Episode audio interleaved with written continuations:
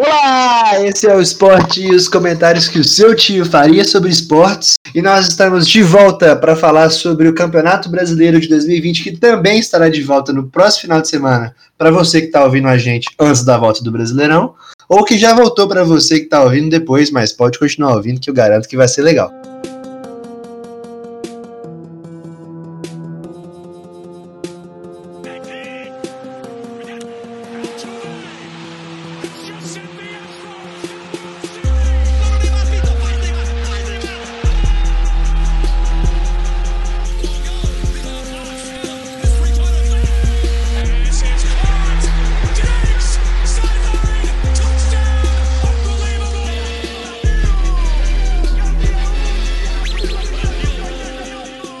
Como de costume para falar sobre esse tema, não estarei sozinho, estarei com os meus amigos podcasters que sempre estão comigo, Bernardo.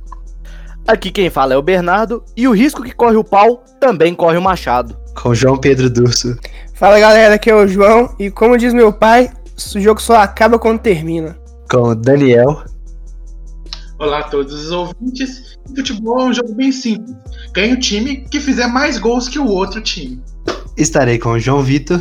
Fala galera, aqui é o João Vitor e enquanto tem bambu tem flecha. E estarei, claro, comigo mesmo, Ronaldo, que sei que 2 a 0 é o placar mais perigoso do futebol.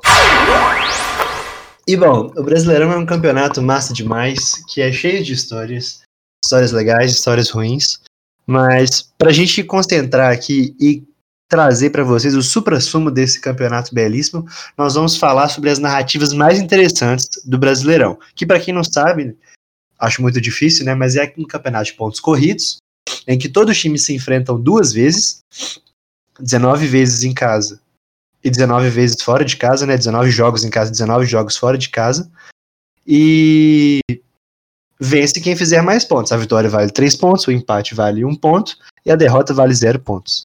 É, a pandemia do coronavírus atrasou o começo do campeonato, que geralmente começa ali para meados de maio, e ela vai forçar os times a jogarem sem os torcedores, o que já está acontecendo pelo mundo inteiro, né? E eu quero saber dos meus amigos se eles acham que os campos sem torcedores tornam os campos neutros. Ô, Ronaldo, é, eu acho que depende do time. Por exemplo, nós temos o Atlético Paranaense que como a Arena da Baixada tem lá o gramado sintético, tem uma diferença independentemente do torcedor do torcedor estar tá lá ou não. Então o campo não é neutro. O Atlético Paranaense, quando jogar em casa, ele vai jogar em casa com a vantagem do, de estar tá habituado com o campo, né? Mesmo não estando com um time mais competitivo dos seus últimos anos. É, e também tem tá, tá rolando agora a torcida de, de alto-falante que o Galo criou para o mundo. E a, e a gente está vendo que, que não sei se vai ter alguma mudança em relação a isso, até porque as, os gritos que poderiam incomodar não estão acontecendo, que são os xingamentos, vaias e vai tomar no cu do juiz. Ô Dulce, é só para falar, eu conheci a Arena da Baixada, né, depois da reforma. Eu vou te falar, se você levar um boi lá, ele confunde a grama artificial e come, viu? Que é, o negócio é bem feio demais.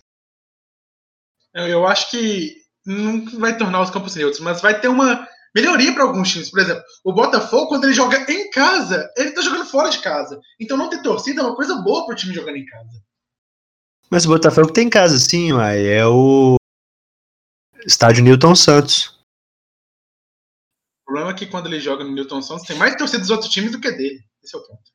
Isso é um mito, não, hein? Mas eles têm a, a, estratégia, que é aquilo. Eles vendem 20% de ingresso pro outro time. E aí eles calculam quantos torcedores eles têm, às vezes tem dois ingressos para o time visitante, que só tem 10 torcedores do Botafogo, eles são muito espertos. Mas vocês estavam falando aí sobre essa história aí dos torcedores de papelão. É incrível como o profissionalismo do brasileiro consegue estragar até as melhores ideias. É, o São Paulo trouxe esses torcedores de papelão, né, bem como fez o Atlético, e colocou lá no Morumbi. Só que eles não contavam que o São Paulo poderia ser eliminado para o Mirassol. O São Paulo foi eliminado para o Mirassol. A logística do São Paulo não tinha se preparado para tirar esses bonecos de papelão lá dos torcedores, né, com os rostos dos torcedores. E aí os torcedores do São Paulo assistiram a Corinthians e Mirassol também foi no Morumbi. A torcida do São Paulo ficou revoltada de ver que eles estavam lá no jogo de outro time, tá ligado? foda, né? Puxado, puxado, Não, puxado. Vem nessa de campo aí, isso já foi até motivo, tá sendo até motivo de briga lá no Sul, né? Com o, o caso do técnico do Internacional que tá puto com a Federação Gaúcha, por causa de campo. Mas você chegou a ver os campos lá, ô Bernardo? Parece. Mano, peladinha lá que o João jogava lá em Barra Longa, o campo tem chance de ser melhor do que os que estão jogando lá. Lá é o famoso certeza. Pampas Gaúchos mesmo, é mato puro. Ah, realmente, o Kudê tá com razão de reclamar dos campos, porque os campos estão horríveis. Cruzeiro e Caldense, velho. Acho que o Nós não falamos de time. Esse aqui é um- sobre o Brasileirão da Série A. Nós não vamos falar sobre outros times. Então, nós vamos falar sobre o campo do Ronaldão, que teve um, ca- um caso muito curioso, que ele tava ruim porque alguém roubou os irrigadores. Os mesmos autores da galera que rouba fio de cobre no poste na rua roubaram os irrigadores. Então você aí que administra um estádio no Brasil, fique atento, proteja seus irrigadores. Uma campanha pelo bem-estar dos campos do Brasil.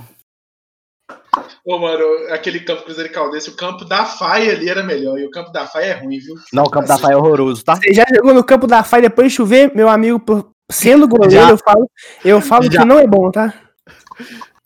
É, amigos, como toda boa pergunta no mundo, essa aqui terminou com a resposta depende. Então nós vamos continuar aqui com o nosso com o nosso apanhado das narrativas mais interessantes do campeonato para falar sobre os candidatos ao título. E o Daniel preparou para a gente o pontapé inicial sobre esse tema. Então, Ronaldo, é mais importante a gente começar pelo time que tem maior chance ao título, obviamente, que é o time que eu quero que ganhe, que é o Atlético Mineiro. Obviamente. Clubista, você é clubista safado. E você é clubista. É importante vai. pontuar isso. Vaias. Beleza. Safado. A gente fala do único time de Minas na Série A aqui. Agora, falando um pouco mais do Atlético, é um time que ah, acho que todo mundo tá sabendo das narrativas, mas ele veio muito mal no passado. Teve três técnicos, o Levi, Rodrigo Santana e Wagner Mancini, que se juntar os três não dá um. Você esqueceu do Dudamel. Não, Não, o ano foi esse ano, meu amigo. Esse ano, Fala mal do Lever Cup, não. É, beleza. E o Sérgio Câmara foi um lixo, contratou a porra do Dudamel. Desculpa, é um programa da família brasileira, mas eu me exaltei aqui. Que trouxe o Savalizo, então um ponto positivo. E. Só que acabou que o time foi eliminado por Afogados, sendo que o foco era no Sul-Americano, só que não era, porque entrou com reserva.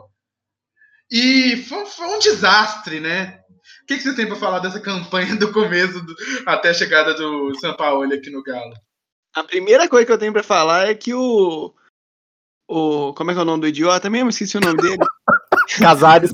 Não, o técnico. Minha Qual dos? Qual dos idiotas? O Dudamel, a primeira coisa que ele tentou fazer foi criar um exército de anões no Atlético. Contratando vários jogadores abaixo do 1,70m. Claramente se preparando para jogar contra o time de anões do Flamengo. Que não É iria só time de, time de sósias anões. Mais respeito, por favor. São sósias. Exatamente. Inclusive, uma grande pergunta que a gente tem, vai fazer daqui a pouco é quem que vai ser o sósia do, do Demo? É, é Dimo? Como é que chama o técnico do Flamengo lá? Domene, Dome. Domene. Domene. Henrique, Mas essa pergunta- Domene. Essa pergunta vai ficar pra frente. Falando do Galo, primeiro o Daniel elogiou o Savarino aqui, que é uma vergonha. O jogador não consegue partir pra cima de alguém com algum objetivo.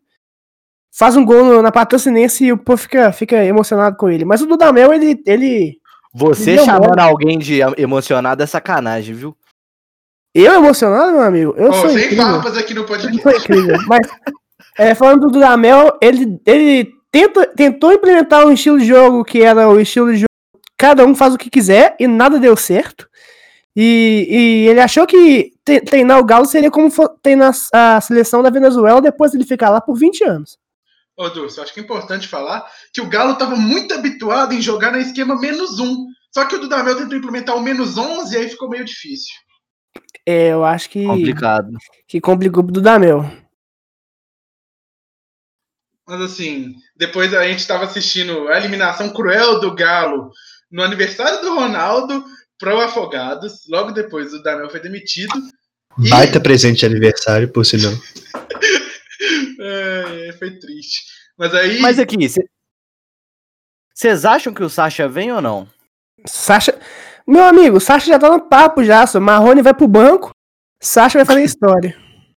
O Sacha não vem, não, senhor. Acabou de acontecer um, um problema com o juiz claramente atleticano.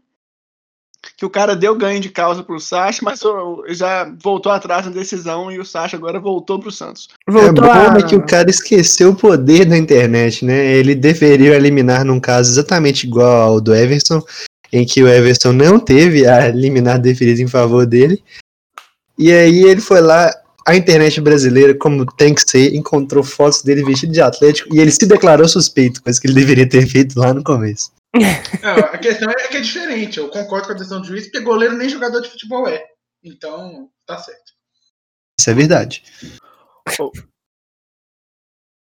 Continuando aqui sobre o raciocínio, então chegou o Jorge Sampaoli patrocinado pelos mecenas do Galo, porque vinha com muita, muitos requisitos de novos jogadores. E Papai Galo... Menin, né? É, calma, calma. Não pode falar dele de Papai Menin, não. É só para quem é íntimo, viu, Bernardo? É, então, os patrocinadores trouxeram o São Paulo com vários outros jogadores. Então, desde então, o Galo virou notícia. Se abria, se eu ficava dois dias sem ver a contratação do Galo, uma notificação no meu celular, eu tava ficando até assustado. O que que tava acontecendo com o Galo, sabe? Tipo, uma contratação de 10 milhões era cada três dias, assim, na média, tava acontecendo. Todas as contratações eram 3 milhões de euros, lembre-se disso.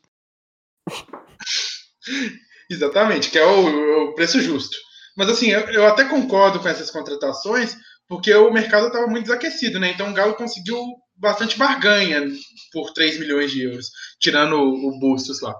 Mas beleza. Aí o Galo tava um lixo do Mineiro também, perdeu tudo Mineiro, porque era para focar na Sul-Americana, mas não ganhou nem Sul-Americana, nem Mineiro, nem Copa do Brasil, ganhou porra nenhuma.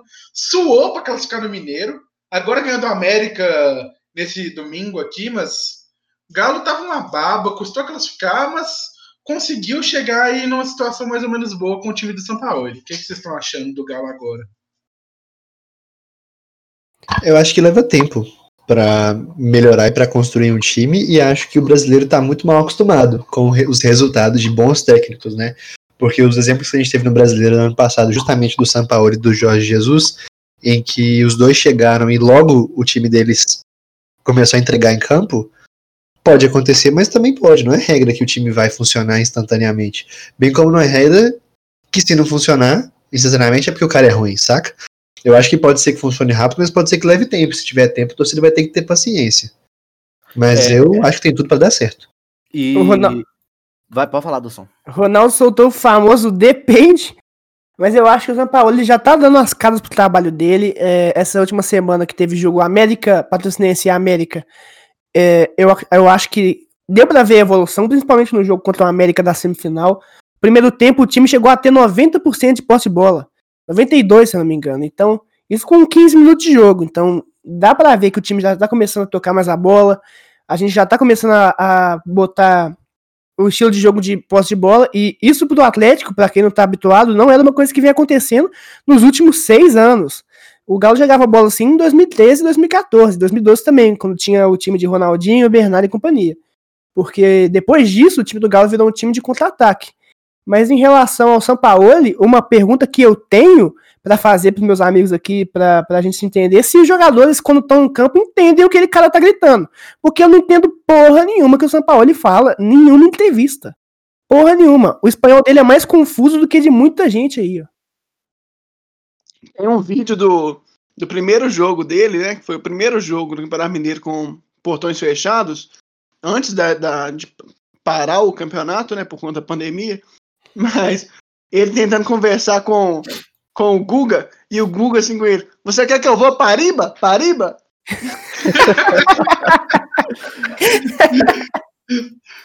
não dá para entender, não dá para entender. Mas, voltando ao que você falou, Dursão, eu acho que a contratação do Arana foi um diferencial muito bom para essa temporada, igual no jogo de hoje, né? Encontrou bom espaço e deu assistência pro primeiro gol e deu aquela roubada de bola que originou pro segundo gol, né? Uma roubada de bola perfeita, antecipação incrível do Arana, hoje jogou demais. Pra quem não sabe, a gente tá gravando esse podcast no domingo pós-jogo Galo e América. Domingo à noite, dia. Que dia que é hoje? 2 de agosto. É, e O Arana tá jogando muito, acho que foi a melhor contratação do Galo de longe. E eu tenho certeza que o trabalho do, do São Paulo vai dar certo. Por quê? Porque ele é estrangeiro e todo estrangeiro é bom. Então, necessariamente, ele vai fazer um bom trabalho. O problema do Dudamel é que ele é um brasileiro disfarçado de venezuelano. Que o Galo não ao contrário, eu nunca vi na minha vida, é o primeiro. Inclusive, na verdade, acho que é até honesto que a gente chame ele de suposto do Damel, né? Porque, como ninguém sabia quem era ele, eles podem simplesmente ter pegado um cara aleatório e falar assim, amigão, fala pra todo mundo se é o do Damel. E ele virou do Damel. E ninguém sabe. Pior que pode ser muito verdade, porque eu, eu nunca vi a cara desse cara.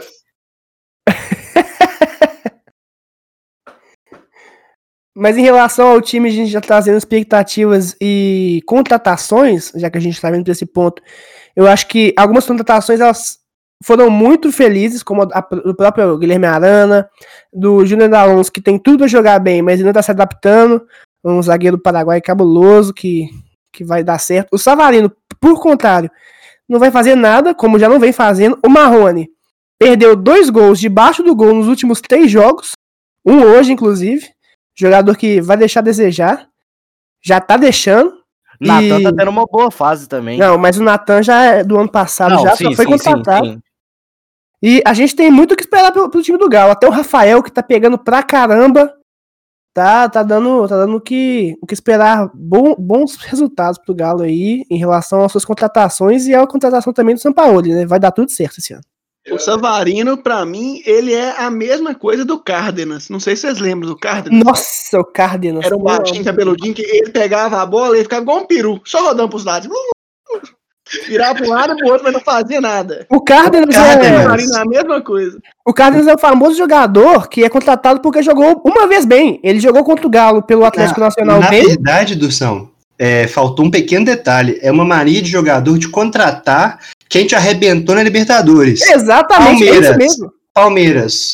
Teve um jogo Borra. difícil contra o Atlético Nacional, contratou Borra e Guerra. Nenhum dos dois deu certo. Atlético. Teve um jogo difícil também contra o Atlético Nacional, contratou o Cárdenas. O Cruzeiro foi humilhado pelo defensor no Uruguai, contratou a Rascaeta. Aí deu certo, mas é exceção. A regra é contratar o cara que bateu no seu time pra ele dar errado.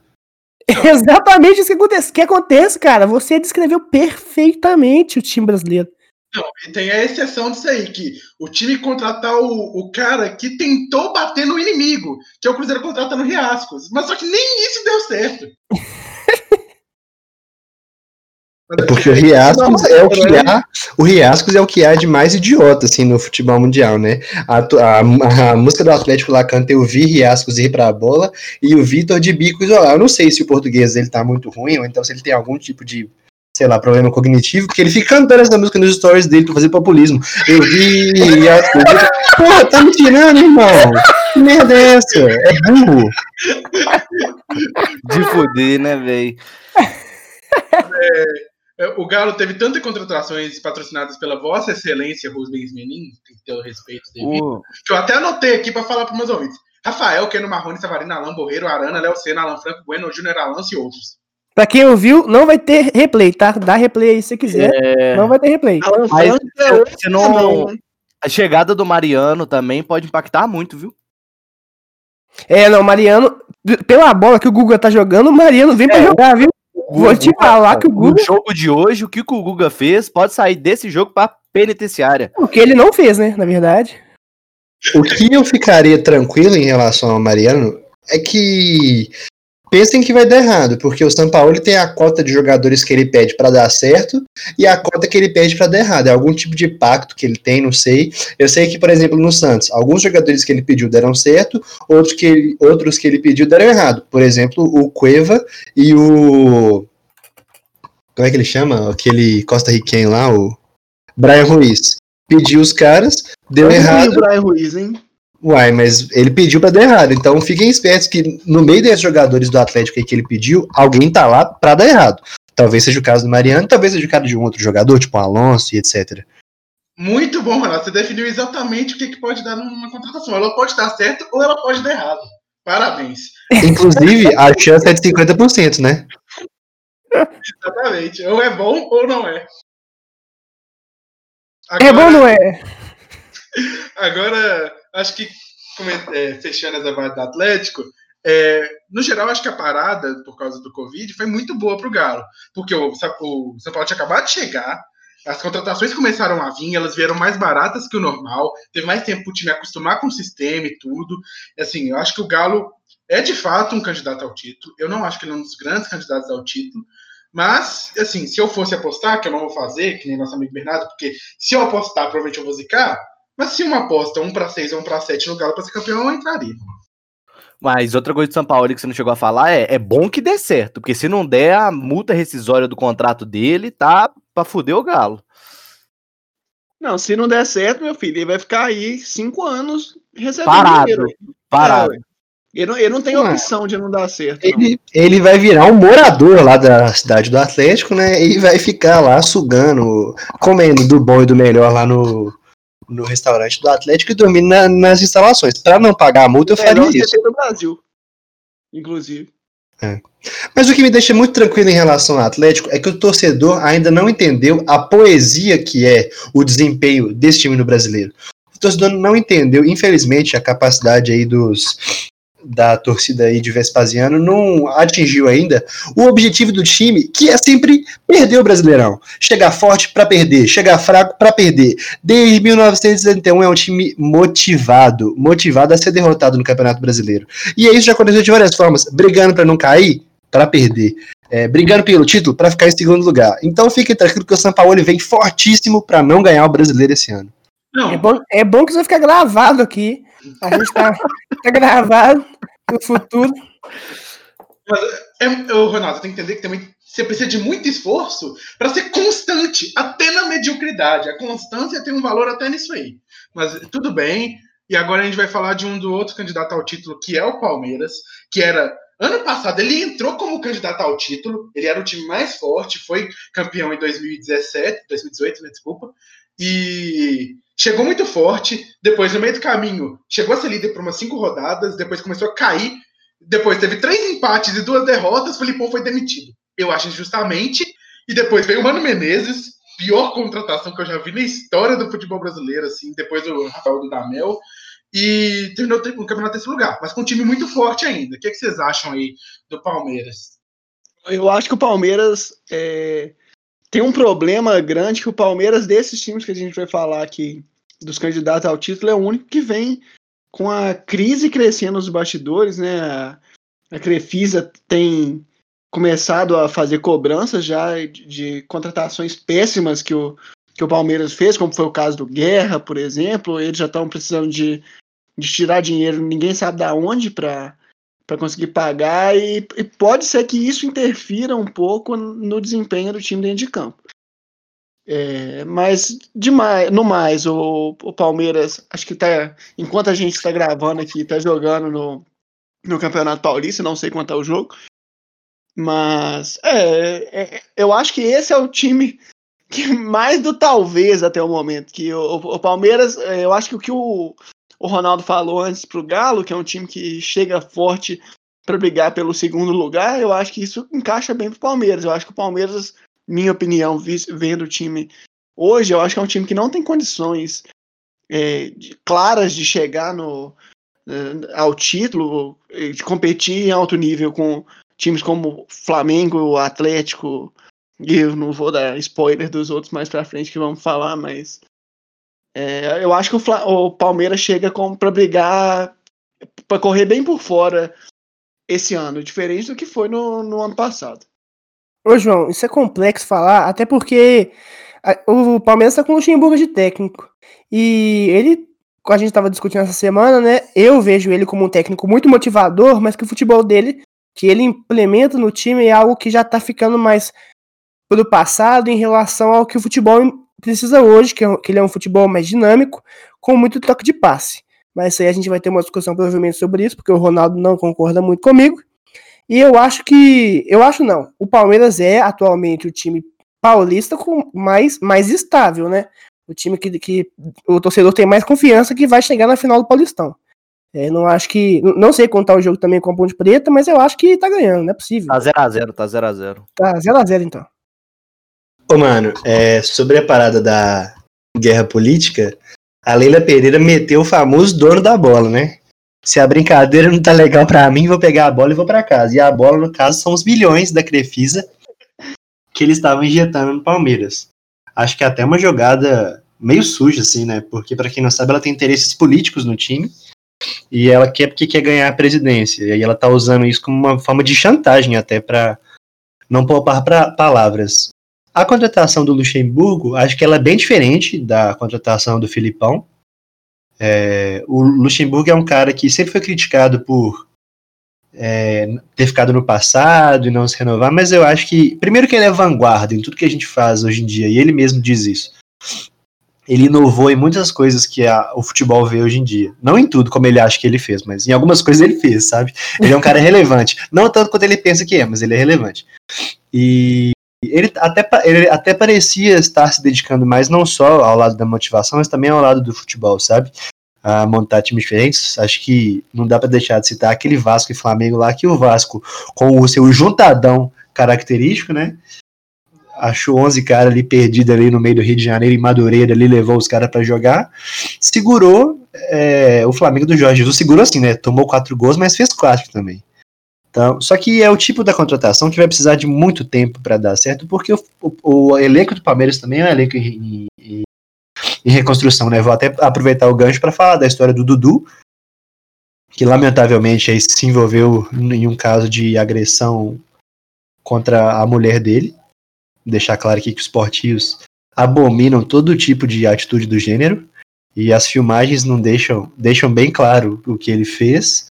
E aí ele de uma é, crendo na impunidade do judiciário brasileiro, deu vazante do, pra, do país para o famoso futebol árabe e desfalcou o Palmeiras na ponta esquerda, mas o Palmeiras ficou tranquilo, porque ele tinha trazido o Rony. Só que aí o Rony sofre uma punição da, da FIFA e vai ficar quatro meses sem jogar. Então o Palmeiras, além de ser o elenco em reformulação, né, é o elenco que não conta com tantas peças quanto, quanto, quanto eles tinham nos anos passados. Talvez isso seja um fator negativo nessa história aí de faltar peça para a ponta, eles até, até vieram no Cruzeiro e buscaram o Angulo que eles tinham emprestado para a gente. Lamentavelmente, né, o Cruzeiro ficou pagando o salário do cara, o cara rapou os kits da Adidas, muito bonitos por sinal, e evitou a convivência com o Luxemburgo e com o Felipe Melo, que deve ser tenebrosa de ruim, e voltou para São Paulo, ou seja, ele saiu ganhando pra caramba e o Cruzeiro se fudeu. Mas. pra variar, né? É, para variar. Acho que é isso que eu penso sobre o Palmeiras, assim, de uma forma geral. Para mim, gente, o, o, pulo do gato aqui é que o Palmeiras está nessa crise que você falou, tipo, tá essa, é, não uma crise assim que tá como as outras, né? Mas tá ali por debaixo dos panos, todo mundo sabe que a Crefisa não tá mais daquele jeito, presidência. E a mídia em São Paulo é muito forte também, né? Tem mesmo problema do time de Nova York. Então, para mim, eu não sei realmente o quanto que uma, a diretoria do Palmeiras vai bancar o Lucha, velho. Por exemplo, o Filipão teve três empates e duas derrotas e, e foi demitido. Quanto tempo você acha que uma fase ruim, nem tão ruim do, do, do Pô fechou, é, o Gagliotti vai bancar ele como treinador? Eu acho que não fica, não, velho. Eu acho que um, dois, três meses de brasileiro. Então ele vai picar o Lucha e se pá, ele vai perder o cargo de presidente. Não, e, e, o Lucha, ele tem um problema também, ao meu ver, que é conseguir administrar os egos do time. Ele é um, um técnico muito motiva, motiva, uh, multi, multi como é, como é que fala isso? Pelo amor de Deus. Motivacional. É. Eu não vou cortar isso na edição, ouvintes, se deleitem. E, e o, o, Palmeiras é um time que tem alguns jogadores que são até chatos em relação a isso. Tem o William Bigode, tem o Lucas Lima, que são jogadores que têm um ego muito inflado e futebol Marcos de menos. Marcos Rocha. O Marcos Rocha é o jogador tranquilo. Mas o Lucas Lima é muito tranquilo, Gustavo. todo ano. Dução, o Lucas Lima é uma situação muito tranquila. Se você não exigir dele jogar futebol, ele não vai te dar problema nenhum. É verdade. É tranquilo, assim, pra mim. Se você não quiser que ele jogue bola, amigão, ele vai ficar feliz. É resenha demais, amigos de todo mundo. Tá bonito agora, né? Meteu lente no dente. Tal. O cabelinho do Lucas Lima. Cabelinho pra, quem, pra quem não viu a foto do Lucas Lima no cartola ainda, parece que ele tem 59 anos. O cara tá estragado já, de tanto que ele mexeu na aparência dele. Mas, finalizando o Palmeiras aqui, eu acho que o Palmeiras ele tem uma dificuldade de aprender com, com os, os, erros, posso dizer assim, né? Porque com a Parmalat é, na década de 90, o Palmeiras teve uma boa, uma, uma boa campanha em vários campeonatos, foi campeão da Libertadores, os caras a quatro, mas aí foi rebaixado no início da década de 2000. Eu falo pra galera aqui dos esportivos que eu acho que o Palmeiras volta pra Série B até 2024. Eu não acho que eles ficam, não, porque a Crefisa já tá começando a retirar, já tá começando a botar pressão no Palmeiras e eles não vão ter dinheiro pra pagar tudo que eles estão devendo pra Crefisa, não. Então, Dorsão, é, você falou da foto do Lucasinho do Cartão, realmente está ridículo. Eu queria fazer um convite aqui para os nossos ouvintes. A gente está com a Liga dos Esportivos no Cartola FC e a gente queria fazer uma liga com todos os nossos ouvintes. Então, você vai lá, manda uma mensagem direct com o nome do seu time no nosso Instagram e essa liga vai estar valendo dezão de cada um. Então, se você for bom no Cartola, ou se você for ruim, que também vai ter um campeonato para quem for pior, é só chamar a gente.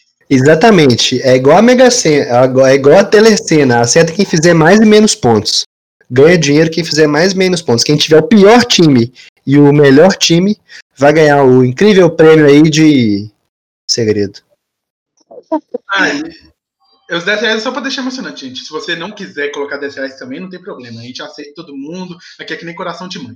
Agora, indo pro próximo time, vamos falar do Grêmio.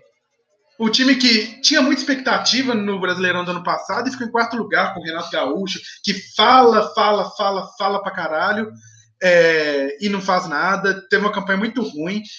Focou muito na Copa do Brasil, focou muito na Libertadores, não conseguiu nenhum dos dois, tá parecendo o Galo com a Sul-Americana e com a Copa do Brasil, e no Brasileiro também não faz nada. Chega no Gauchão, mandou bem, mas o time, sei lá, é um time que não inspira muita confiança para mim. O que, que, vocês acham? Ah, cara, o que eu acho complicado do time do Grêmio é que você sempre fala sobre isso, né, Rolho? Sobre é, como o imponderável fala muito mais alto em campeonatos de mata-mata. E o Grêmio é um time que vinha, desde que o Renato Gaúcho chegou no time, inclusive o Renato Gaúcho, que é o técnico mais longevo aí no comando de um time brasileiro, é, desde que ele chegou, os times estão focados aí no. Os times não, né? O Grêmio está focado no mata-mata.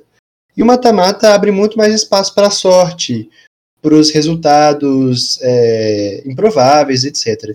Então, quando você dedica só para o mata-mata, a probabilidade de você ganhar é muito menor. No começo deu certo, ele copou Copa do Brasil, Libertadores, todo mérito do mundo para ele. A questão é que não dá para você sustentar vitórias em Copas assim tão de forma tão seguida, né? E o Grêmio, ele abdicava do Brasileirão nos últimos anos. A verdade é essa, ficava jogando só com o time reserva, poupava o time titular o tempo inteiro para jogar os campeonatos de mata-mata, ia com força total no mata-mata sempre. Só que no mata-mata nada é garantido, né? E aí eu acho que esse ano eles fizeram um reforço é, diferente pro, pro time deles, no sentido de ser um reforço que passa por quase todos os setores do campo. Tem o beleza que o Vanderlei não veio esse ano, mas o Vanderlei segue sendo um reforço. Reforçaram as laterais, reforçaram o meio de campo no primeiro setor, na volância, reforçaram o meio de campo ofensivo, reforçaram o ataque. Tem jogadores que estão se consolidando, por mais que o Cebolinha esteja aí na iminência de ser vendido. Tem o PP, que é um excelente ponta, finaliza bem, chega com presença forte no ataque. Acho que é um time que tem potencial em termos de material humano, só que o Brasileirão é um campeonato duro. Ele privilegia quem vai melhor, mas tem que realmente melhor, porque são 38 rodadas. Então, você precisa de, do mínimo de consistência. E acho que o Grêmio é um time que sempre faltou consistência, bem como faltaram todos os times treinados pelo Renato Gaúcho. Durante muito tempo ele se apoiou aí nessa peixe de treinadorzão do grupo, da galera, e muito mais pela motivação, pelo bom contato com os jogadores. Mas acho que taticamente ele é um técnico pobre. E mais do que nunca, ele vai enfrentar adversários taticamente fortes e com elencos fortes. Ano passado a gente pode citar de times aí que tinham primores táticos e técnicos, como Santos e Flamengo. Esse ano o Santos manteve, de certa forma, o elenco, ainda com, mesmo que não esteja numa fase boa. Jesualdo Ferreira no comando, o Atlético, o Flamengo. Assim, é, acho que é, é, muito difícil, mas é um time que vem mais forte do que vem nos últimos anos, com certeza. E acho que uma das maiores falácias que eu acho no futebol é essa mito do time treinador copeiro. Bem, Copa tem muita sorte, mano. Tá, você pode ganhar algumas vezes, mas isso não vai acontecer. O Cruzeiro só foi rebaixado porque ele tinha a fama de time copeiro. Se ele não tivesse essa fama, ele não tinha sido rebaixado, tenho certeza. Não, e a fama completamente infundada, né? Em 2017, quando o Cruzeiro ganha a Copa do Brasil, inclusive num dos, jo é, num dos jogos, nos melhores jogos que eu já vi do estádio, Cruzeiro e Palmeiras, é, o Diogo Barbosa, na época lateral esquerdo do Cruzeiro, cruzou mais de 30 bolas na área durante o jogo. E aí, no primeiro cruzamento que ele recebeu, ele fez o gol de cabeça empatou. O Cruzeiro passou de fase. Bicho, se isso não é imponderável, se isso não é sorte, isso não é acaso, eu não sei o que é, porque consistência não é, sabe? Isso não prova nada. Comentário em relação a, a, ao Cruzeiro na Copa do Brasil. Em 2018 teve um jogo da Copa do Brasil, Cruzeiro e Palmeiras também, acho que foi quarta de final, em que teve briga. Você tava no estádio, Ronaldo? Qual jogo, dos? Ah, foi esse jogo, justamente esse jogo que o Sassá enfiou o é, no Mike. Falou. Só que esse jogo não foi na Copa, na Copa do Brasil de 2017. Foi, foi 2018, exatamente. É. É. Então, é, o comentário em relação a isso é que eu, eu pra quem não sabe, eu estudo educação física no FMG e meu professor de psicologia do esporte, na época, era coaching esportivo do Cruzeiro. E ele separou a briga, ele separou o Sassá do jogador do Palmeiras lá. Aqui tem informação, gente. Preocupa. Uma informação aí muito importante que quem estuda educação física, vulgo o nosso ouvinte Matheus, vai lembrar. É, é, muito importante porque o Palmeiras tá na Série A, né? Então tem que falar dele, mas o outro time ali não vale muito a pena falar. mas aqui, falando do Grêmio, eu acho que uma das contratações mais interessantes que a gente pode pensar nos reforços é o Thiago Neves de assistente técnico do, do Renato Gaúcho, porque a gente tem que pensar que tem um jogador baladeiro da década de 80 e 90 e um jogador baladeiro da década de 2010 2000 e 2000. A gente tem, tem esse combo de baladas que pode causar um bom impacto em campo. A gente tem que ver se a ideia deles vão bater. Não sei como é que vai funcionar o Thiago Neves, é, se ele vai ser um assistente técnico um pouco mais é, atuante ou se ele vai ser apenas consultado em alguns momentos pelo, pelo Renato Gaúcho, mas vai ser muito legal de observar esse esse combo, né, de baladeiros na beira do campo. Não, e tirando que vai ser um excelente assistente que vai estar em campo, ou seja, ele consegue passar informação mais rápido para os outros jogadores.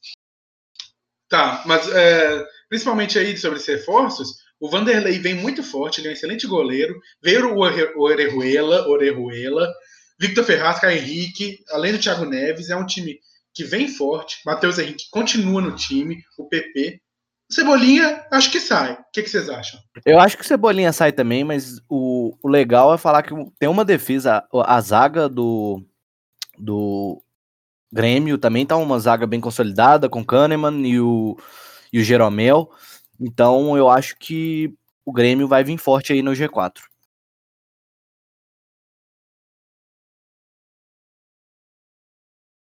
É, e o Grêmio foi mais um dos times prejudicados aí por causa da pandemia, como foi o Cruzeiro. É, pegou por empréstimo o Caio Henrique, né, que jogou a última temporada pelo Fluminense, mas ele pertence ao Atlético de Madrid. E aí o cara jogou pouquíssimos jogos e o Atlético de Madrid já pediu de volta. Essa história dos, dos empréstimos aí é puxada demais porque é sempre muito difícil. É, o mais questionável aí sobre esse elenco do Grêmio. Na verdade, eu, como eu falei, né? O Cebolinha tá na ser vendido e tem um bom nome, que é o PP. Mas o Cebolinha ainda é, claro, inigualável como o craque do time.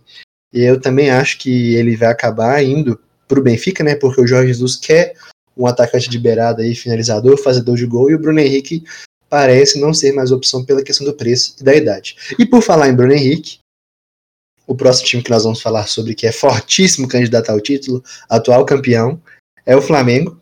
E, Daniel, quer continuar? Então, Ronaldo, é, acho que eu posso falar com propriedade sobre o Flamengo, porque meu colega de quarto é flamenguista, então eu assisti várias partes do, dos jogos do título do Flamengo a contragosto, mas assisti. E foi um time que não tem muito o que falar, né? O Abel Braga começou com um elencaço, só que não tinha resultado. O time chegou a ficar em nono lugar no Brasileirão. Aí o Jorge chegou, em pouco tempo, se não me engano, ele saiu de nono para primeiro em oito rodadas e não saiu mais do primeiro lugar, né? O Jorge Jesus venceu e convenceu no Cariocão. Andou muito bem, perdeu para o Fluminense lá naquele jogo meio estranho, mas assim, nada que não poderia acontecer. Mas perdeu o Mister. O Mister vai para Benfica, o Jorge Jesus vai para Benfica. Foi embora. E agora a gente já, é, agora a gente já sabe que o, é o novo técnico do Flamengo é o senhor Valdemar. Então acho que o time vem forte aí. O que, vocês acham do Flamengo? Não, foi mal. Eu fiquei, eu fiquei rindo baixo aqui do Valdemar. Aqui. Esse vídeo é muito bom, mas aproveitar que eu tô falando aqui. Ah, bora, Valdemar! A gente tava conversando mais cedo, né, Ronaldo, em relação à diferença tática aí do, do Dominic Torrent ao Jorge Jesus. É uma coisa que eu não sabia que o Ronaldo falou, eu vou puxar essa discussão aqui, em relação ao ao tipo de jogo, porque o Dominic Torrent, ele é um cara que ele, ele mesmo diz que ele assiste o jogo, que ele antes de conhecer o, o, o Guardiola, ele já tinha uma visão de jogo que era mais toque, toque de bola, mais controle de jogo, um jogo mais controlado em relação ao time. Já o Jorge Jesus, ele tem ele tem um jogo um pouco mais direcionado ao gol, vindo com a aproximação do meio de campo para puxar o ataque pro, do time subir como um bloco. E eu queria É. entender do que vocês, meus amigos, acham que pode causar nesse futuro próximo aqui, em curto prazo do Flamengo. Eu acho que essa mudança vai ser muito, muito pesada para eles. Eu acho que vai demorar um- umas boas semanas, até um ou dois meses, para eles se adaptarem 100% ao estilo de jogo do Domi. É, inclusive, Domen, por falar em Domenech Torran, quem não ouviu aí, que ouça a incrível mais uma música composta por torcedores cariocas, talvez a melhor espécie de torcedor aí que temos no cenário nacional, sobre Domenech Torran, em que eles falam Domenech. Muito bom, Dawson, depois põe aí pra gente o áudio. Willarão, Willarão, Tomene. Tomene. Bruno Henrique, Gabigol e Domene. Willarão, Willarão, Tomene. Willarão, Willarão, Tomene. Tomene, Tomene. E o que eu acho engraçado disso que você falou, Dursão, sobre é, a diferença entre o Domenech Torrent e o Torrent, sei lá, né? A gente vai descobrir em breve como você fala o nome dele, e o Jorge Jesus, é que as pessoas sempre colocam no mesmo pacote, assim, na mesma caixinha, os técnicos ofensivos. É, acha que todo mundo joga o mesmo tipo de jogo, o mesmo estilo de jogo, e nem sempre é assim. Na verdade, quase nunca é assim, né? São estilos super diferentes. O Domenech, como ex-assistente do Guardiola, traz muito do que o Guardiola faz. Ele é um Guardiola Minion pesado mesmo, faz o jogo, que é o famoso jogo de posição. Muita gente, quando ouve, ouve isso, inclusive, fica inclinado a achar que jogo de posição é o jogador que fica travado guardando a posição dele, mas na verdade não. É, o jogo de posição é pensado a partir da posição da bola. Então aí você pensa que é um jogo super móvel, é um jogo que os jogadores têm o papel determinado é, de acordo com a proximidade que eles têm da bola. E o Jorge Jesus fazia um jogo de aproximação, né? Os jogadores se aproximavam muito do outro, os pontas é, Bruno Henrique, ou então quem estava na às vezes o Gabigol aberto, sempre abria bem para lateral para fazer o facão no meio pegando a bola e tal. Como você disse, é uma mudança brusca e abrupta.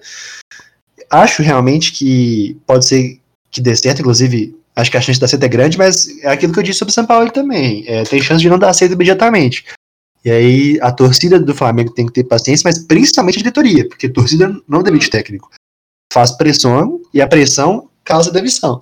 Mas quem tem que ter paciência é a diretoria. E por falar em diretoria, tem até um assunto muito interessante sobre esse de técnicos gringos, que o, o Biratan Leal, o livro, estava falando no canal dele, inclusive eu sou fã incondicional dele, vejo tudo que ele faz, é, sobre como os, os times brasileiros têm que começar a treinar técnicos, aproveitar esse intercâmbio com técnicos gringos para formar nossos próprios técnicos, porque é isso, já não é fala dele, é, é eu que vou completar, nós somos um mercado periférico.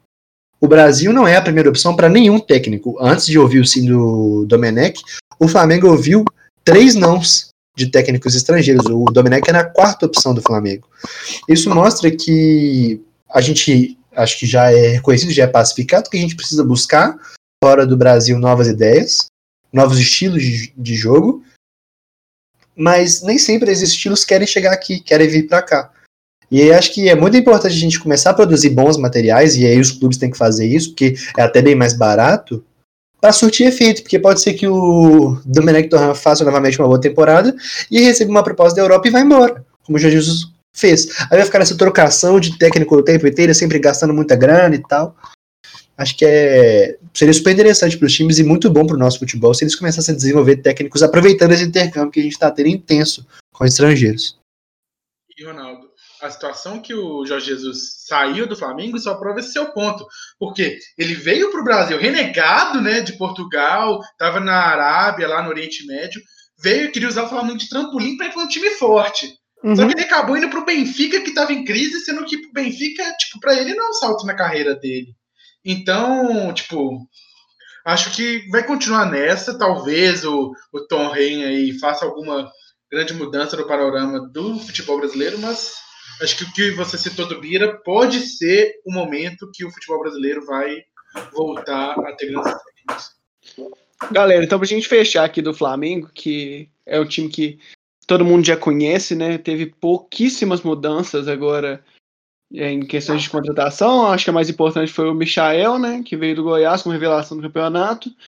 Mas aí continua com os craques, né, um dos melhores jogadores do Brasil em atividade, que são Bruno Henrique, é, Arrascaeta e Everton Ribeiro, Gabigol também, entra mais ou menos nesse, nessa pegada aí. Tem o Pedro que tá chegando, tá contribuindo bem.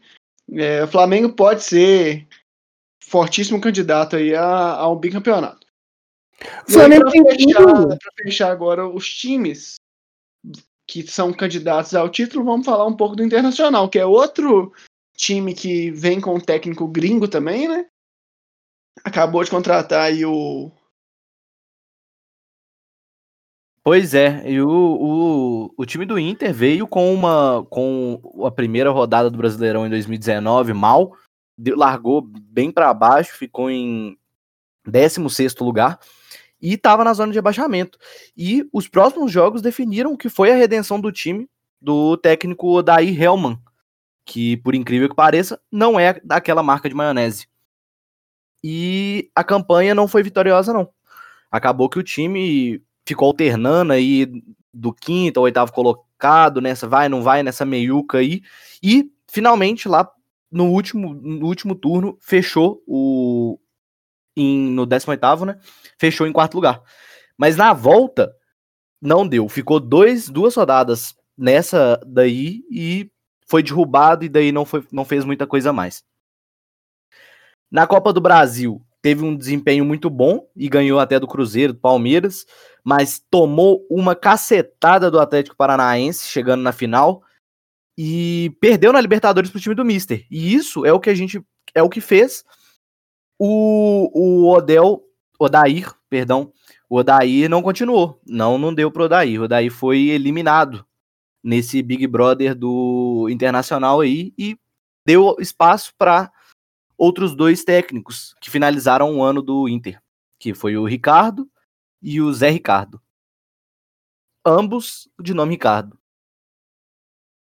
Importante essa coincidência aí do nome do Ricardo, porque é um time que vem forte, tem tradição nos times que tem treinadores Ricardo.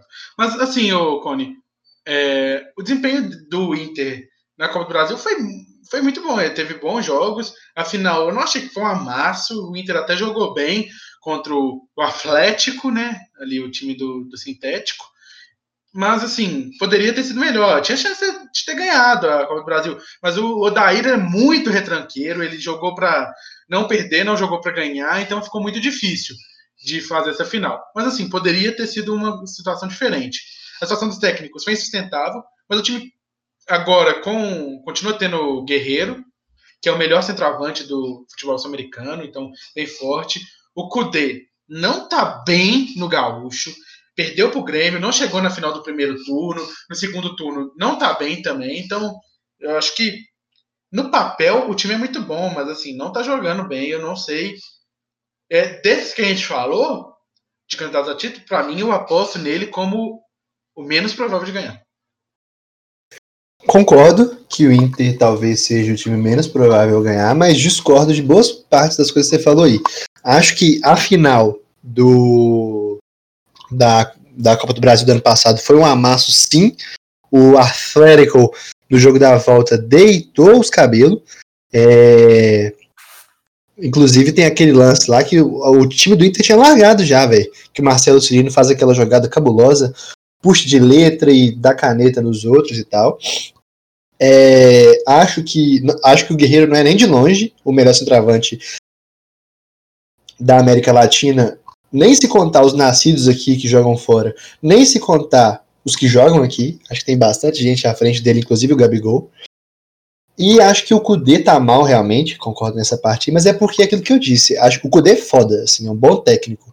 É um cara vencedor, já mesmo com uma carreira curta, e que tem muita, muita fazenda, só que é aquela história, né? Tem que ter paciência e reconhecer que as peças que ele tem no Inter não são é, fenômenos assim. Claro, bons jogadores temos, mas não temos jogadores que são capazes de assimilar e executar com maestria o que o cara tá ensinando.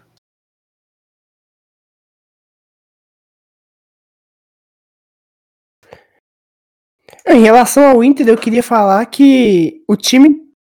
A gente não citou mais ou menos os nomes que eles têm, né? O, o Inter tem no gol Marcelo Lomba e Danilo Fernandes, dois goleiros que ultimamente não tem ido muito bem. Marcelo Lomba tem, tem ido melhor. Ele até tá até jogando, tá até como titular. Mas os dois têm muito bo muita bola para mostrar. É, o time tem Guerreiro, que não é o melhor, mas se a gente contar em relação ao que ele pode fazer, o Guerreiro jogou demais na última Copa do Mundo. O Guerreiro sempre aparece em momentos que ele precisa aparecer.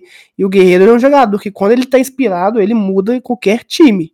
Se ele começar a jogar a bola nesse Campeonato Brasileiro, vai ser difícil parar o Inter, que tem um meio de campo muito bom com Bosquilha, com Thiago Galhardo. Então, o... a gente tem que tomar cuidado com o time do Inter. Sim, É, chegando, o Kudê- chegando o Yuri, Yuri Alberto Durso, eu boto muita fé nisso que você falou, que vai ser um time que vai dar medo no ataque. O ele é um técnico que, que quando ele con- conseguir se organizar e pegar campos, igual, igual ele reclama, se ele começar a pegar campos bons, que no- na Série A a maioria é, são campos aceitáveis, a gente tem mais o que discutir, discutir desse time do Inter aqui, viu? É, é, eu acho bom lembrar que o Guerreiro tem 36 anos, não é nenhum garoto mais, mas concordo com quase tudo aí que você falou, Durção. E bom, falando sobre os candidatos a- ao título, se você discorda ou concorda, comenta aí na nossa última postagem sobre é, o, esse episódio, que nós vamos amigavelmente discordar de você, porque esses são os verdadeiros candidatos ao título do Campeonato Brasileiro. Momento aleatório. Bom, galera, o momento aleatório de hoje vai ser dado por mim, João Pedro Durs, e eu queria comentar o porquê que eu escolhi esse momento aleatório. Ultimamente eu tenho assistido Masterchef com minha patroa Mariana Abreu, pra, pra quem não conhece ainda, né? E eu queria perguntar para os meus amigos qual que seria o melhor almoço para se preparar quando você for conhecer seu genro ou sua nora daqui. Me, mexidão. Beleza. Mexidão, mas quais os ingredientes do mexidão? Mexidão é- Arroz, ué, pega tudo que tem na geladeira e mistura na panela, velho. Acabou, fi. 10 de 10. Quem não gosta de um famoso mexidão é, é nazista. Agora vamos para as Forte respostas abraço. sérias agora. Vamos para as respostas sérias agora. Não, é silêncio absoluto aqui no chat, porque ninguém tem a menor ideia do que fazer, porque tô nem pensando em ter filho, quanto mais em cônjuges dos dos meus filhos, né? Mas eu acho que tem que fazer o melhor prato que eu souber fazer. Tem que receber muito bem essa galera aí, pô. Essa história aí de receber a galera com cara fechado e discurso intimidador tá no passado, pô. Tamo no presente aqui, tem que amar todo mundo, gostar de todo mundo, entendeu?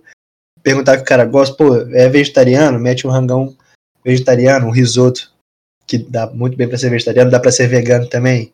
Se comer carne, mete um risotão lá e pá, entendeu? Um vinhozinho. É, pra quem não sabe, áudio, é um vegetariano ou vegetariano, tipo Bernardo? Aí tem que perguntar pra ele também se por acaso come um hambúrguer, não sei o quê, porque tem esse tipo de vegetariano também. pra quem não sabe, o Ronaldo cozinha pra caralho. Então, provavelmente seria um risotão mesmo, porque ele gosta de fazer risoto. Ou pratos que envolvem limão siciliano. O Bernardo, e o Bernardo. Porque sabe um risoto também, de limão siciliano, que é muito bom também. O Bernardo, para quem não sabe, também ele é vegetariano, mas ele é um vegetariano diferente, porque não é um vegetariano que come carne. É, ah, é o vegetariano de Schrödinger.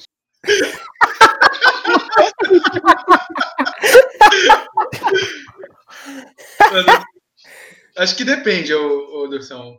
Eu acho que se eu tivesse mais de boa, assim, eu ia preparar um prato mais elaborado, que todo domingo aqui em casa eu não estou cozinhando, mas provavelmente eu faria um macarrão, que eu gosto muito de comida italiana, um macarrão mais elaborado, provavelmente um com um molho diferente, não sei exatamente o que eu faria. Daniel sabe fazer macarrão. Não, mano, eu posso fazer um bife Wellington que eu fiz aqui em casa no último domingo também, mas... Ué, É, faz um bife, faz um, faz um bife Wesley aí que eu não quero então. Não, o, o, o Daniel ia fazer macarrão e de sobremesa ele ia fazer o O famoso tiramisu, Foi com certeza conhecido- eu ia fazer tiramisu. conhecido pelo, pelo Lanzoni como Pirarucu. Bom, eu, eu iria fazer uma lasanha, porque eu sou também um grande fã da cozinha, cozinha italiana. Mais alguma Eu, eu faria uma pizza ou de quatro queijos ou de atum. Mentira, João Vitor. Todo mundo sabe que tá você, horrível. todo mundo sabe que você ia comprar, passar na, naquele, naquela loja, não vou fazer propaganda, obviamente que tem oferta de carne, ia comprar uma peça de bife ancho e ia fazer churrasco. Pode Ou ser com manteiga de alho por cima da carne, com certeza. Quem conhece o João Vitor conhece. Beleza, galera. Falamos de muita coisa aí. Falamos de times candidatos ao título, falamos de comida. Mas um assunto interessante também. Como eu disse no começo, estamos aqui para falar de narrativas, né? Não temos nem de longe a pretensão de falar sobre tudo que o Brasileirão aborda, porque o Brasileirão aborda muita coisa. É, recentemente, os times do Nordeste vêm passando por uma revolução. Nem sei se posso chamar de revolução, porque já não é tão recente assim tudo que acontece, né? Mas acho que mais do que nunca o resultado dessa dita revolução é visível, porque os times vêm apresentando resultados e bons resultados. É, Esse ano na Série A do Brasileirão a gente vai ter três times do Nordeste que vêm quatro times do Nordeste, na verdade, sendo que três deles vêm fortes para a competição, porque sempre carregavam aquela peixe, né? Times que chegam na Série A, subidos da B, brigando para não cair. E desta vez não é verdade, porque são quatro times, sendo que três já estavam na Série A do ano passado e um deles, o Sport, subiu esse ano. É, antes da gente entrar sobre isso aí, queria só fazer um disclaimer que a gente separou para falar sobre o Bahia, o Fortaleza e o Ceará. O esporte, muito embora talvez estivesse aqui há uns anos atrás, porque em meados de 2014 ali para frente, o esporte passou a faturar dinheiro como nunca. Esporte que já estava há 15 anos sem atrasar salário, numa ótima fase. É, Foi vítima de gestões temerárias, como acontece com vários times do Brasil, que gastaram mais do que devia, e depois de serem é, rebaixados em 2018, subiram, mas tem um time que não inspira nenhuma confiança. O Dulce vai falar mais pra frente sobre as crises do Campeonato Brasileiro e o Sport estará entre os times em crise, e é por isso que ele não estará aqui entre os times que são parte da, abre aspas, revolução do Nordeste, fecha aspas. Bom, para começar a falar sobre o Bahia, o Bahia, há um tempo, né, o Bahia vem apresentando uma gestão ímpar, assim, no futebol brasileiro, né, o Bahia que há muito tempo atrás era top 13 dos, dos clubes do Brasil, inclusive ganhou Brasileirão naquele estilo old school do Brasileirão, né, antes dele ser como é hoje. E o Clube dos 12, hoje em dia, né, que a gente fala que são os quatro times de São Paulo, os quatro do Rio, os dois de Minas e os dois do Sul, era o Clube dos 13, e o 13 terceiro era o Bahia. E a gestão do Bahia só é forte assim porque Guilherme Belintani, presidente do clube, é um cara super articulado, politizado, e tem por mote fazer o time grande. E aí, para isso, ele está empregando uma gestão exemplar, super racional, austera, gasto que tem, quando não é para gastar, não gasta. E além de ser profissional, ele é séria, claro, e tem resultados, né, aparentes. Ele fez e faz tanto sucesso lá no Bahia que ele cogitou e diz que ainda cogita ser prefeito de Salvador. É, O Belintano, ele é um presidente que ele tem que ser, servir de exemplo para muitos, assim como o Calil, ele tá fazendo uma revolução, o Calil fez uma revolução no Atlético, né, como, como presidente do clube, e na entrevista que ele dá para o Bolívia, no Bolívia Talk Show, para quem não viu ainda, essa é uma entrevista que dá para aprender muito sobre gestão de futebol, dá para entender muito o que, que ele pensa é, para cuidar do Bahia e ter a ideia de fazer o Bahia virar um clube temido demais. É, infelizmente, o Bahia hoje apanhou pro Ceará, né? É, tomou um, um baile tático do Ceará, um baile de ligações diretas, mas é um time que há um, há um bom tempo já vem demonstrando futebol, já vem mantendo uma regularidade na Série A. É, o Ronaldo também vai, citou pra gente durante essa semana de preparação que o Bahia é, faz sua própria camisa esportiva. É, foi o primeiro time a fazer isso. É uma ideia, é uma ideia que dá para para alguns outros clubes com menos, menos patrocínio, menos renda começar a implementar também. Eu acho que é uma que dá para ter uma noção do que o Bahia vem trazendo, o famoso Bahia, que é um, é um clube gigantesco, tem uma torcida enorme no Nordeste. E esse ano tem, tem até chance de, de ficar na parte dos 10 primeiros da, da Série A, é um clube que já vem mantendo uma boa regularidade. E o Roger Machado ainda, que é um técnico que tem bastante é, poder de jogo, né, bastante armas no seu arsenal de futebol, pode trazer muita alegria para o torcedor baiano.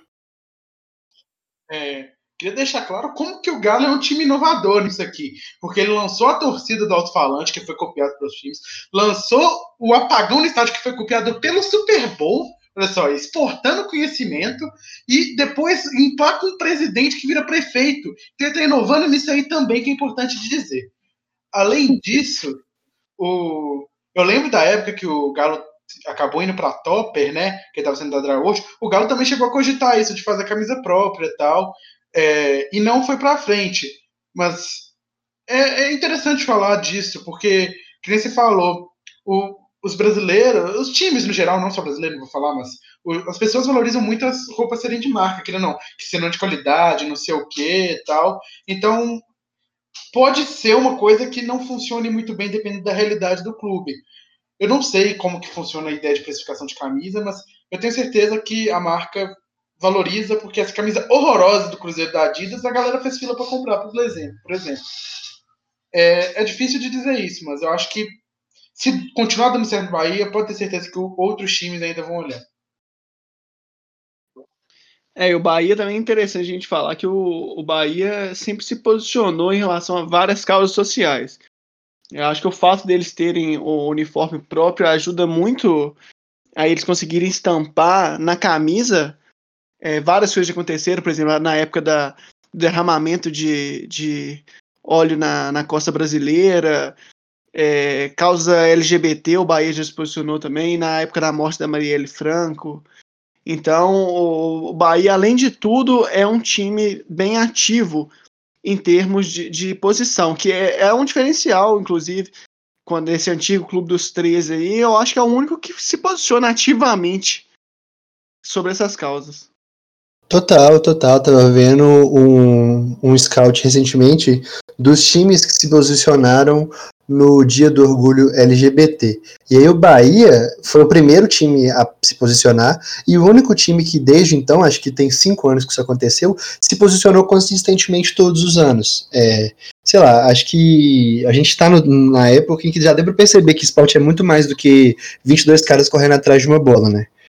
É, futebol é transformação social, futebol é propagação de um ideal, futebol é muita coisa. E o time do Bahia, para mim, é um exemplo de que dá para ser muita coisa. Sim, independentemente do seu impacto financeiro, independentemente da sua situação geográfica, acho que é exemplo aí, um exemplo a ser seguido, claro. Bom, falando de gestão, o Bahia é exemplo, assim, né? É insuperável. Inclusive, só fazer um parênteses para voltar nesse assunto aí dos uniformes, tem bastante time fazendo o próprio uniforme no Brasileirão esse ano, né? Bahia, inclusive, os três times que vão estar aqui nessa narrativa dos, dos times da Revolução do Nordeste, Bahia, Fortaleza e Ceará, têm seus próprios uniformes. Além deles, Curitiba, Goiás e Atlético Goianiense. Assim, muito embora as marcas agreguem valor ao produto, para times menores, arrisco dizer menores assim, né, em termos de marketing e de apelo, arrisco dizer que no Brasil, tirando Corinthians e Flamengo, fazer o próprio uniforme é uma boa ideia, porque você diminui custo de produção, você cria um uniforme mais identificado da sua torcida.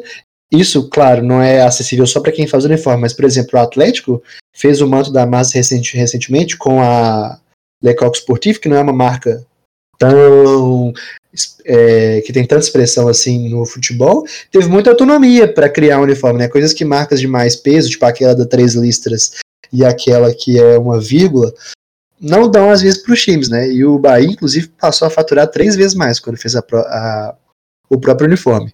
Por falar em, fatura, em faturamento, o time ainda não tem tanta grana e não faz tantos gastos absurdos. E é por isso que não tem um elenco tão potente assim.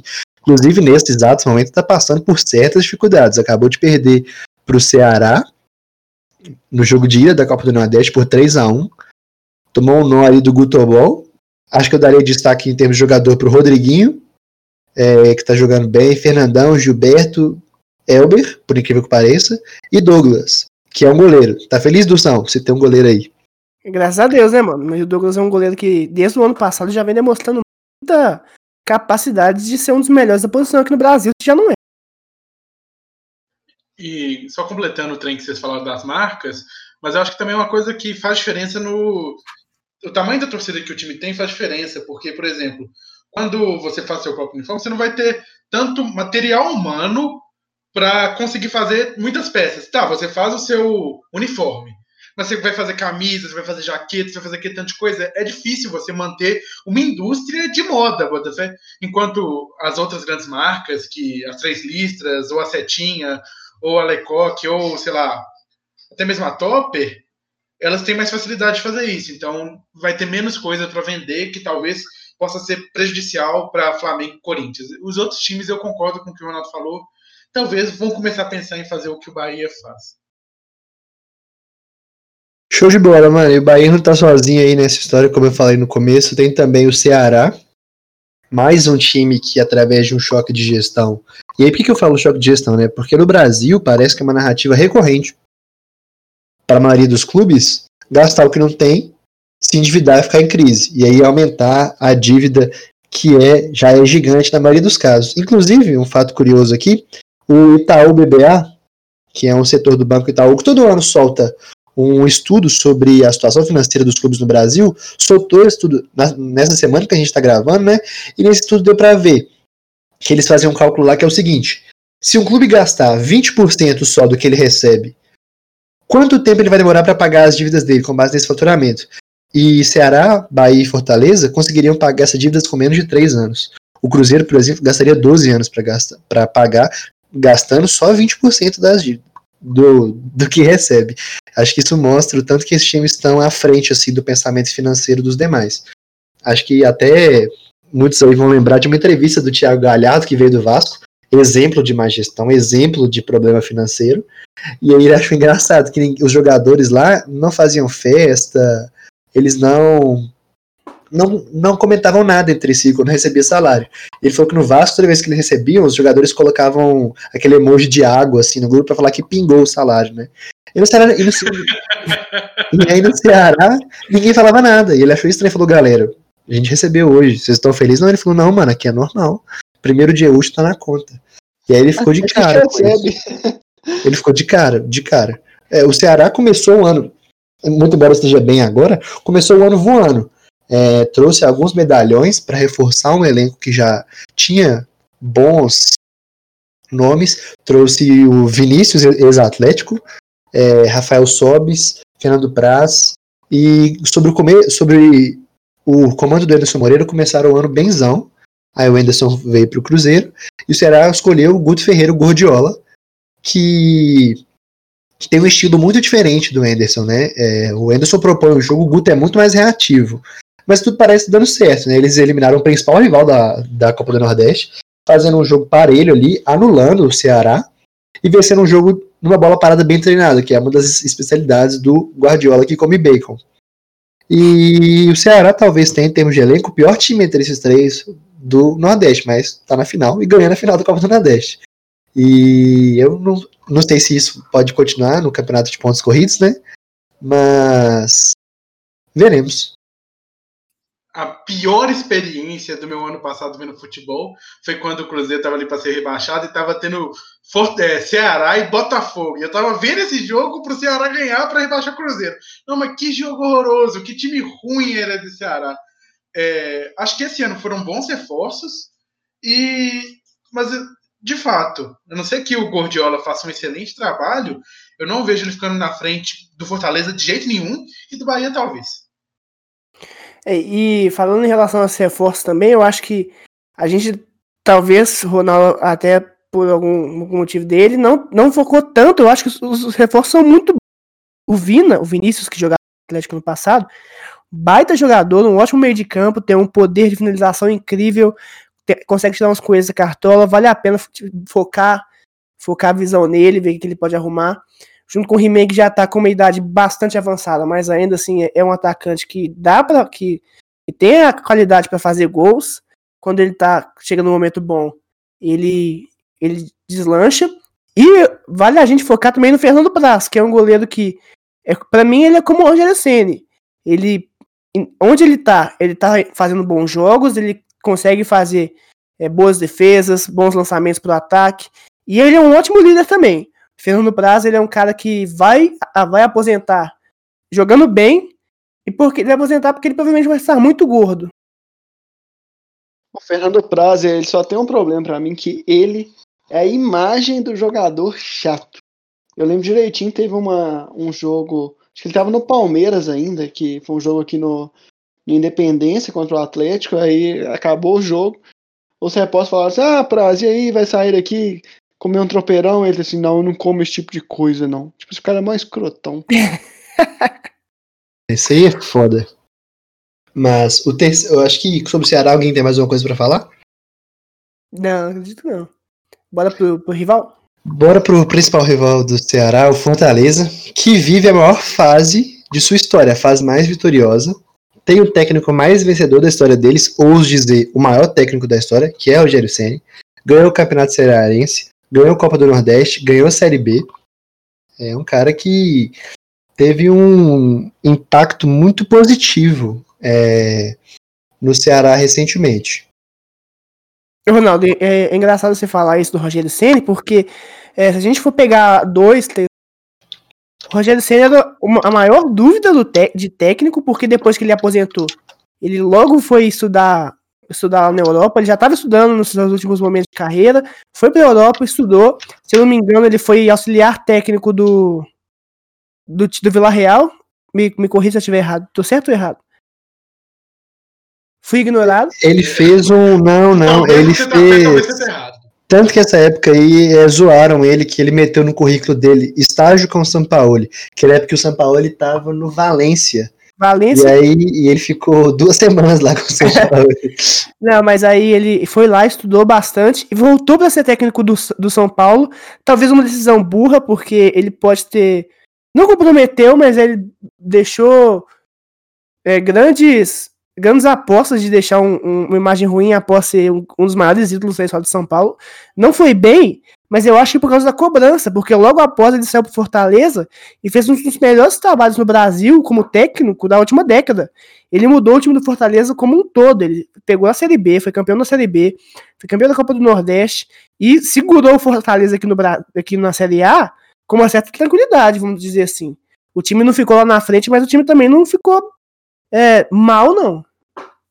Não é, não, realmente não é fácil ser lançado como técnico é, num time mais de maior, de maior expressão, por assim dizer, né? E um time em que você é um dos maiores jogadores da história, se não o maior jogador da história. Rogério Ceni é o cara que mais jogou camisa de São Paulo, e realmente ele sofreu muita pressão. Mas no Ceará não é assim, vem fazendo um bom trabalho. E se, ó, no Fortaleza não é assim, é, vem fazendo um bom trabalho. E se a gente falou do Bahia sobre as ações de fora do campo, o Fortaleza também dá um bom exemplo sobre as ações fora de campo, mas a- as voltadas para questões políticas também, mas as voltadas para questões de futebol também. É, ano passado ele fez aquela ação que ficou famosíssima do mosaico, que era o Cristo Redentor, com aquele chapéuzinho de cangaceiro e a blusa do Fortaleza. É, meio e aí eles tiraram o misto da lanchonete, o lanche misto, criticando os torcedores que são chamados mistos, né? Que são os caras que torcem para dois times. É, E aí, isso gerou muita repercussão na época, né? Bastante ódio por parte das torcidas do Eixo em São Paulo, principalmente a torcida do Flamengo, que acusou esse- essa ação de ser xenofóbica, que é- essa foi uma crítica dos mesmos criadores de racismo reverso e heterofobia, que não faz muito sentido, né? Porque esses, esses torcedores geralmente dividem a torcida para dois times, e essa divisão de torcida acaba gerando um enfraquecimento dos times locais. O Flamengo sempre se fortalece, Corinthians também, e acho que é super válido essa ação.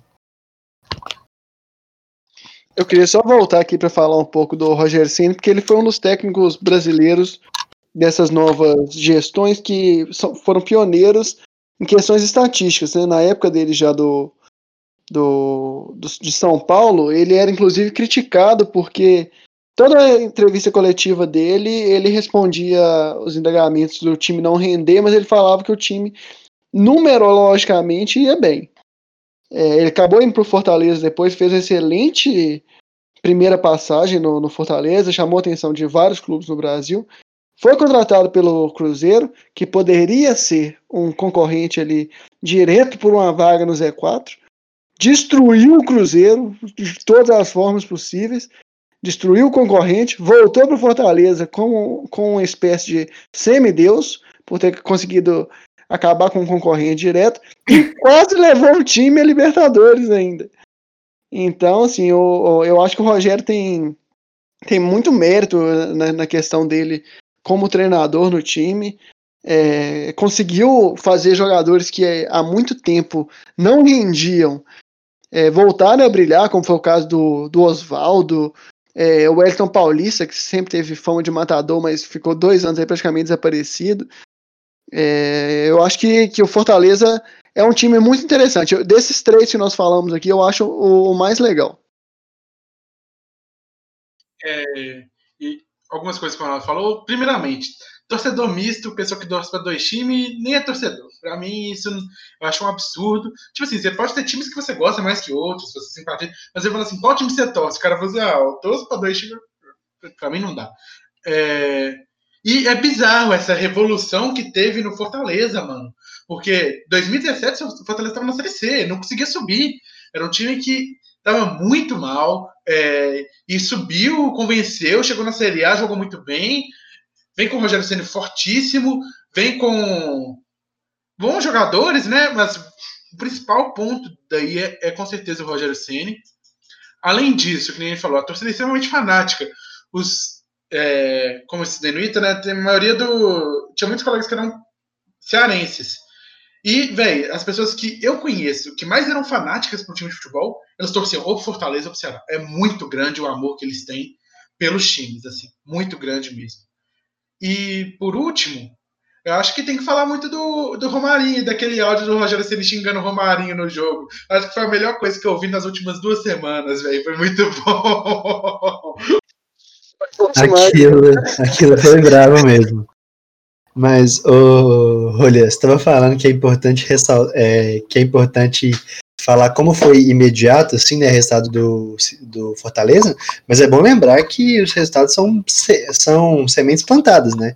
É, o Fortaleza contratou uma equipe de consultoria que reelaborou a gestão por completo, fez um planejamento totalmente novo, fez uma, uma profissionalização de- dos processos, isso tudo antes do primeiro título desses recentes, Copa do Nordeste, Série B, Cearense, é, o Leão do Pice, que é o apelido do Fortaleza, já concorreu a prêmio de clube do futebol com melhor gestão. Marcelo Paz, que é o presidente do grupo, mais um presidente exemplar aí, já foi indicado a melhor dirigente esportivo do país e até cogitado como reforço. Já teve time sondando Fortaleza para contratar uma, o, Marcelo Praz.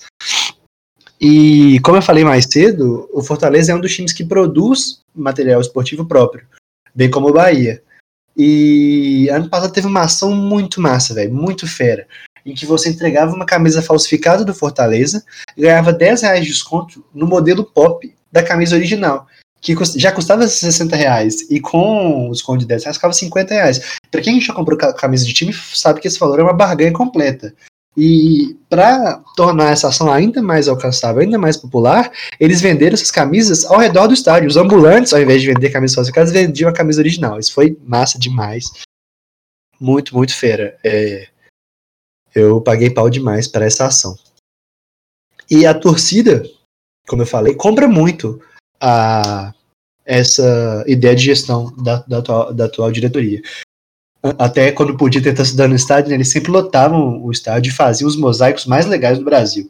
A- além desse bandeirão aí do Cristo Redentor com a blusa do Fortaleza, tinham muitos outros legais.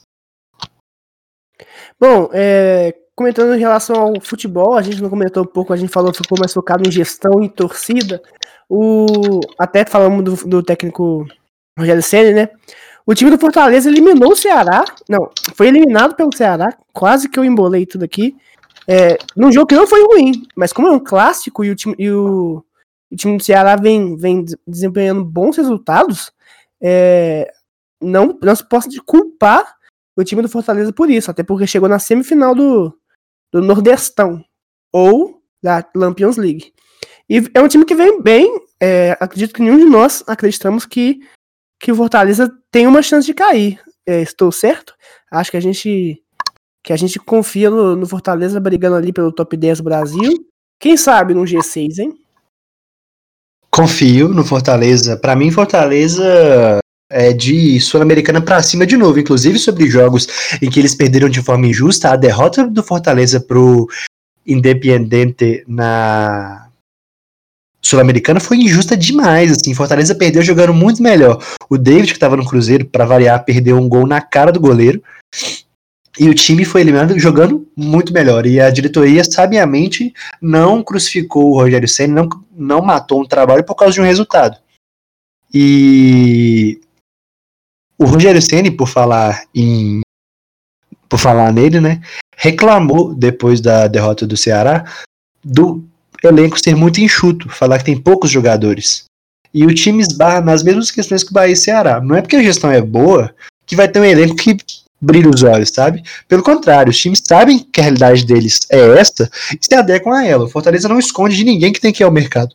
Mas ele vai guardar oportunidades que façam sentido financeiro e tecnicamente. Recentemente teve a história do Ganso, cogitaram que o Ganso ia sair do Fluminense para o Fortaleza, né?